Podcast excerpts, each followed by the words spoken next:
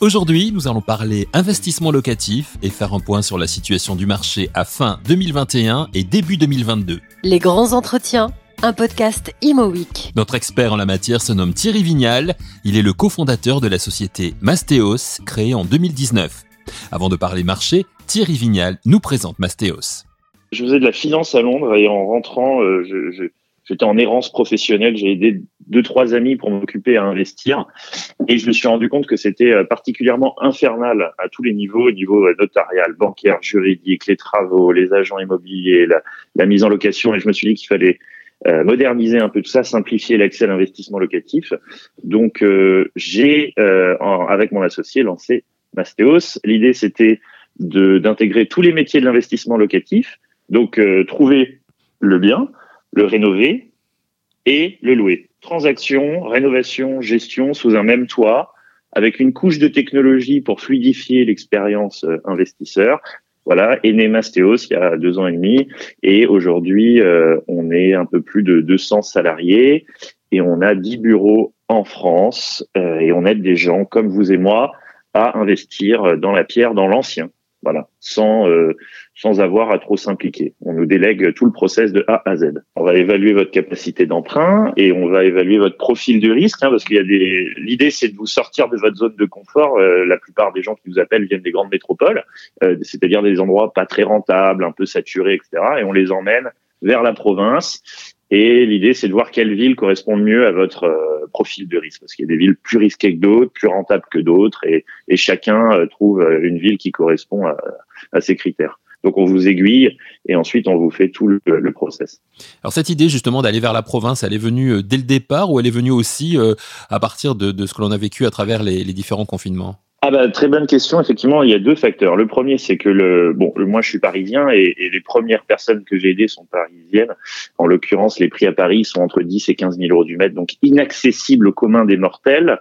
Et, euh, et le but, bah en fait, euh, on n'avait pas le choix. On ne pouvait pas acheter à Paris et on était obligé d'explorer un peu euh, euh les régions. Euh, donc ça s'est fait vraiment par par défaut, euh, ne pouvant pas accéder aux, propriétés parisiennes et surtout Paris n'était pas très rentable. Donc naturellement les investisseurs regardaient ailleurs.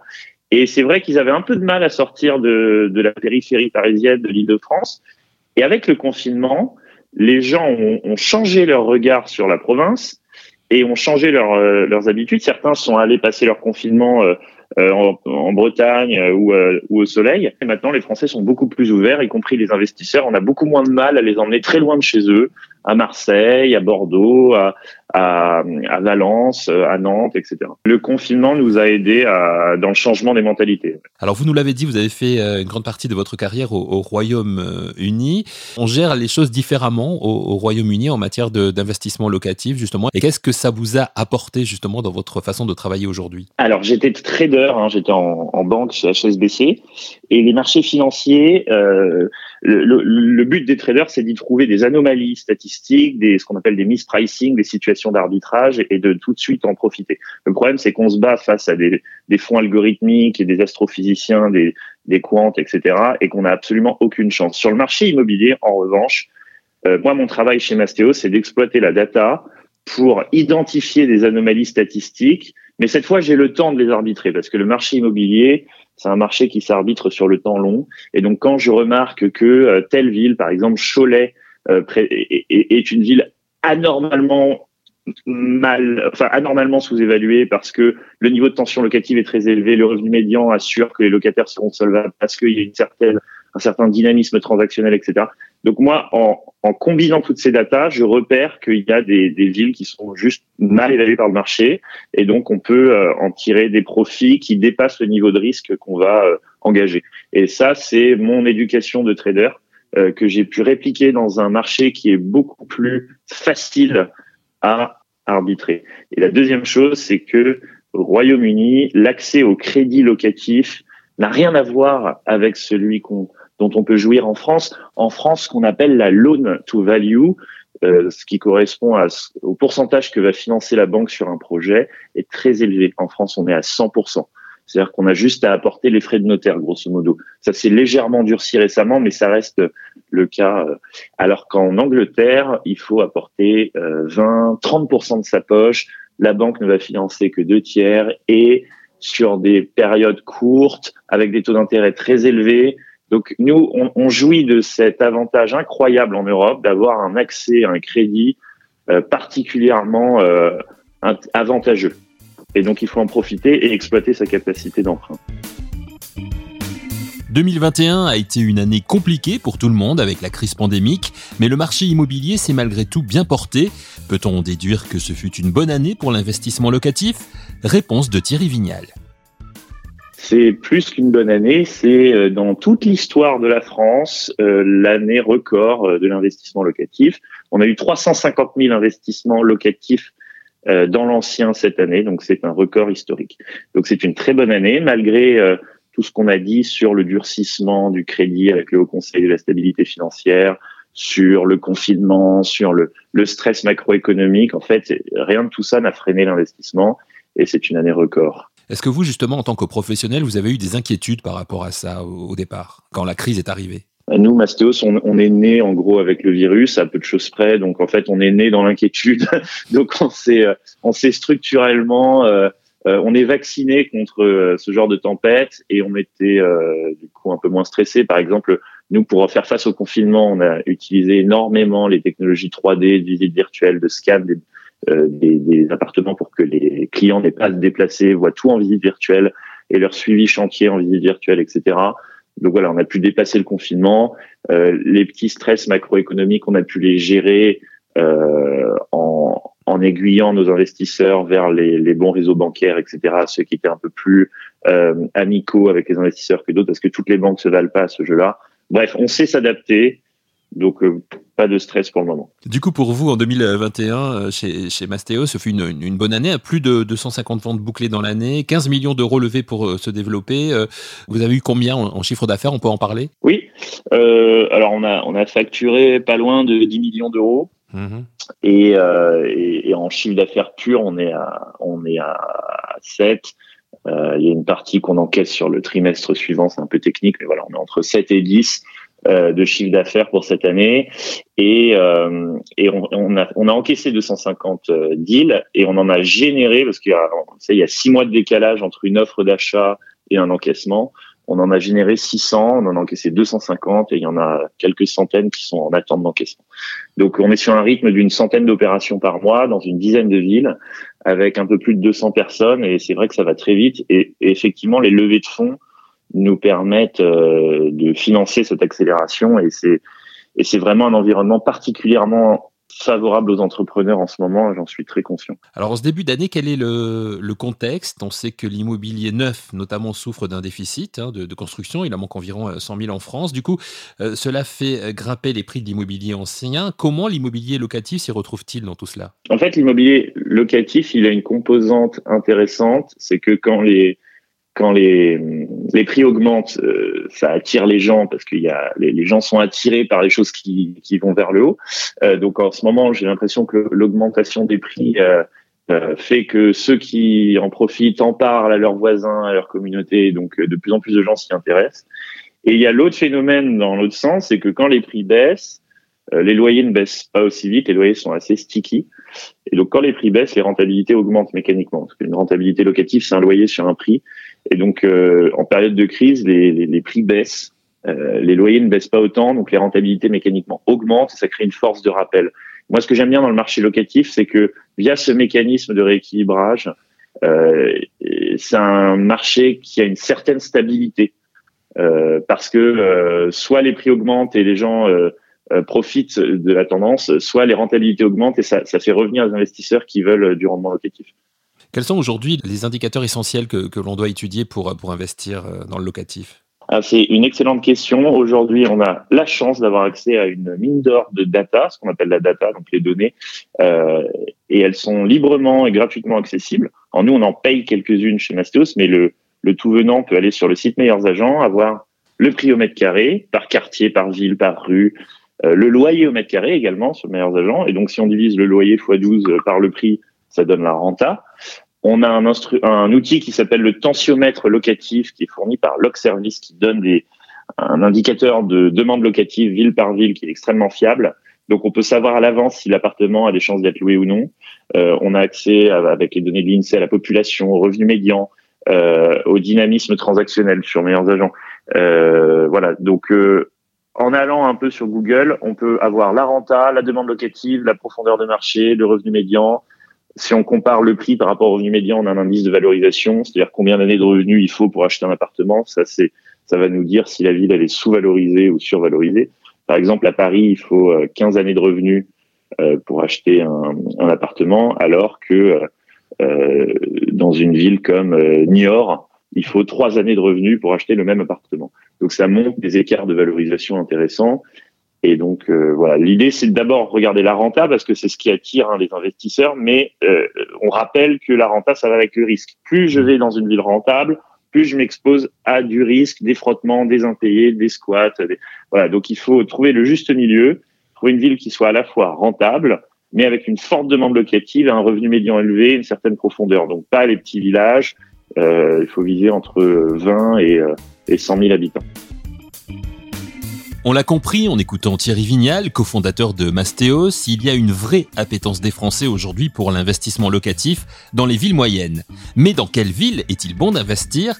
Thierry Vignal évoquait Cholet il y a quelques instants, ville dans l'ombre d'Angers, située à quelques 50 km et qui a particulièrement le vent en poupe actuellement. Angers, évidemment, c'est coqueluche des investisseurs, euh, mais euh, c'est pas. Alors, il n'y a pas que la renta, hein, mais si on regarde la renta, on est à 4,56. On a un indice de valorisation à 7, c'est-à-dire qu'il faut 7 années de revenus. Euh, à ce jeu-là, effectivement, je, je, pense que Cholet, si on prend les mêmes critères, c'est pas loin d'Angers. Euh, on a une renta qui est plus proche de 7, donc vraiment on gagne 3 points de renta. On a le même niveau de demande locative. On a une belle profondeur de marché parce qu'il y a 53 000 habitants euh, qui gagnent en moyenne 26, 000 euros de revenu médian, ce qui est très élevé. Et on est deux fois euh, moins, enfin la valorisation est deux fois moindre. Donc on a une perspective de plus-value beaucoup plus importante. Donc en fait, Cholet, c'est un mini Angers avec des composantes statistiques beaucoup plus intéressantes pour l'investisseur euh, froid et objectif. Voilà. Parce qu'il y, y a des villes qui sont à la mode, mais il y a aussi, mais il y a des villes qui sont pas forcément médiatisées et qui ont des euh, des statistiques beaucoup plus intéressantes pour un même niveau de risque. C'est ça l'enjeu. D'autres exemples? Alors d'autres exemples, il y, en a pas mal. Il y a, il y a Niort qui est très bien classé. Moi, je regarde vraiment la renta versus le risque. Hein. Donc, euh, grosse renta, faible risque. Et, et, profondeur du marché pour pas qu'on se retrouve avec des, des immeubles qu'on peut qu'on peut pas revendre. Donc il y a Niort qui est très bien. Il y a Valence où est présent Mastéos. On a on a un bureau à Valence. Il y a Metz qu'on va ouvrir bientôt, que, qui a des statistiques incroyables.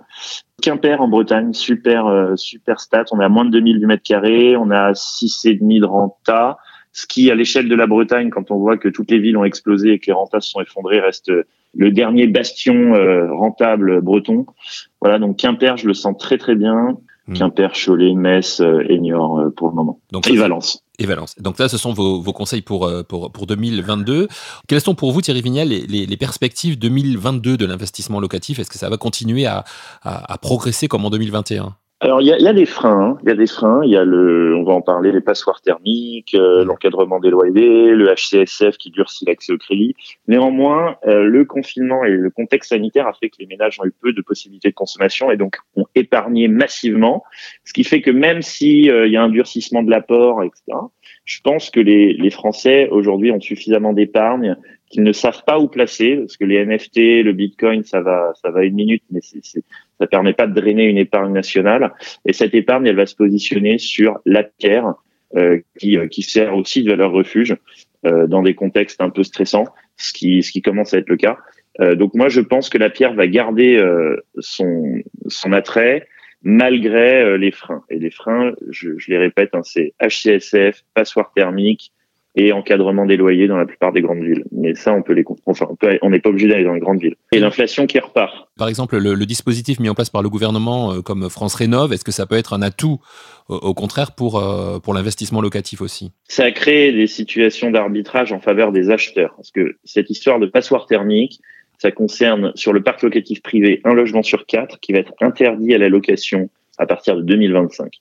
Et donc, ces gens qui possèdent des appartements notés F ou G, donc des passoires thermiques, euh, sont obligés soit de faire des travaux et d'utiliser les aides de France Rénov, euh, ma prime rénov, les CE, etc., soit de revendre. Le problème des aides, euh, c'est qu'elles couvrent, elles ne couvrent pas l'intégralité du budget de rénovation, elles couvrent en, moyenne un quart, un tiers, et, euh, et les gens n'ont pas euh, l'accès au financement pour le reste, parce qu'en fait, un financement de rénovation énergétique, c'est ce qu'on appelle un prêt travaux finalement, et un prêt travaux qu'on va négocier de manière sèche, un prêt travaux qui n'est pas adossé à un projet immobilier, nouveau, c'est un prêt euh, type Cofidis en fait. C'est ça qu'on ne dit pas assez, c'est que si là je veux, euh, je pas, refaire mon isolation, je vais au Crédit Agricole et j'ai un prêt sur 7 ans euh, à 3% et, et j'ai pas mon prêt sur 25 ans adossé à un projet immobilier. Les prêts travaux qui sont demandés dans le cadre d'un nouveau projet immobilier, ils vont calquer les caractéristiques du prêt immobilier, ils vont être étalés sur 25 ans à 1% ou à 1,5% et donc ils vont avoir des conditions super intéressantes. Alors que le prêt travaux sec, il, fonctionne pas pareil, ce qui fait que les vendeurs euh, qui ne sont pas dans le cadre d'un nouveau projet immobilier n'ont pas accès à un financement intéressant, doivent vendre. Et du coup, on se retrouve sur ce loger avec une explosion du nombre de passoires thermiques à la vente, des décotes hyper importantes qui empirent à mesure qu'on approche de la deadline 2025. Et ça, ça crée un climat intéressant pour l'acheteur qui peut négocier des prix euh, 15 à 20% en dessous du marché sur ces passoires thermiques parce que lui, en tant qu'acheteur, en tant qu'initiateur d'un nouveau projet immobilier, pourra adosser un prêt travaux à son projet IMO sur 20-25 ans à un taux d'intérêt plancher.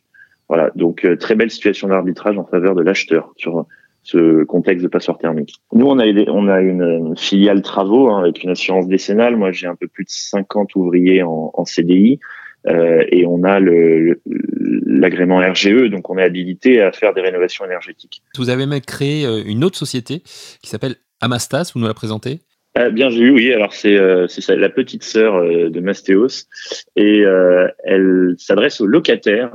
Nous, en fait, la, la grande mission de Mastéos, c'est de corréler le bien-être de locataires au rendement de l'investisseur. Mmh. Et donc faire en sorte que les investisseurs exploitent leur capacité d'emprunt, et que les locataires vivent euh, dans le meilleur logement possible pour que ça soit vraiment une situation euh, win-win. et donc Amastas, euh, c'est une société euh, et c'est un site internet sur lequel les, les, candidats locataires se connectent et ont accès à tous les biens Mastéos euh, qui correspondent à certains standards de qualité. C'est-à-dire l'intégralité des biens qu'on propose à nos investisseurs. Ils sont bien rénovés, équipés, avec une faible empreinte carbone qu'on propose sur le site Amastas. Et donc, du coup, on maîtrise la communauté de locataires et la communauté d'investisseurs. On a l'ensemble du, on a les deux bouts du tunnel. Merci à Thierry Vignal pour son analyse du marché immobilier locatif en ce début d'année 2022. Merci à vous d'avoir écouté cette émission et rendez-vous très vite pour un nouvel épisode de Les grands entretiens, un podcast Imo.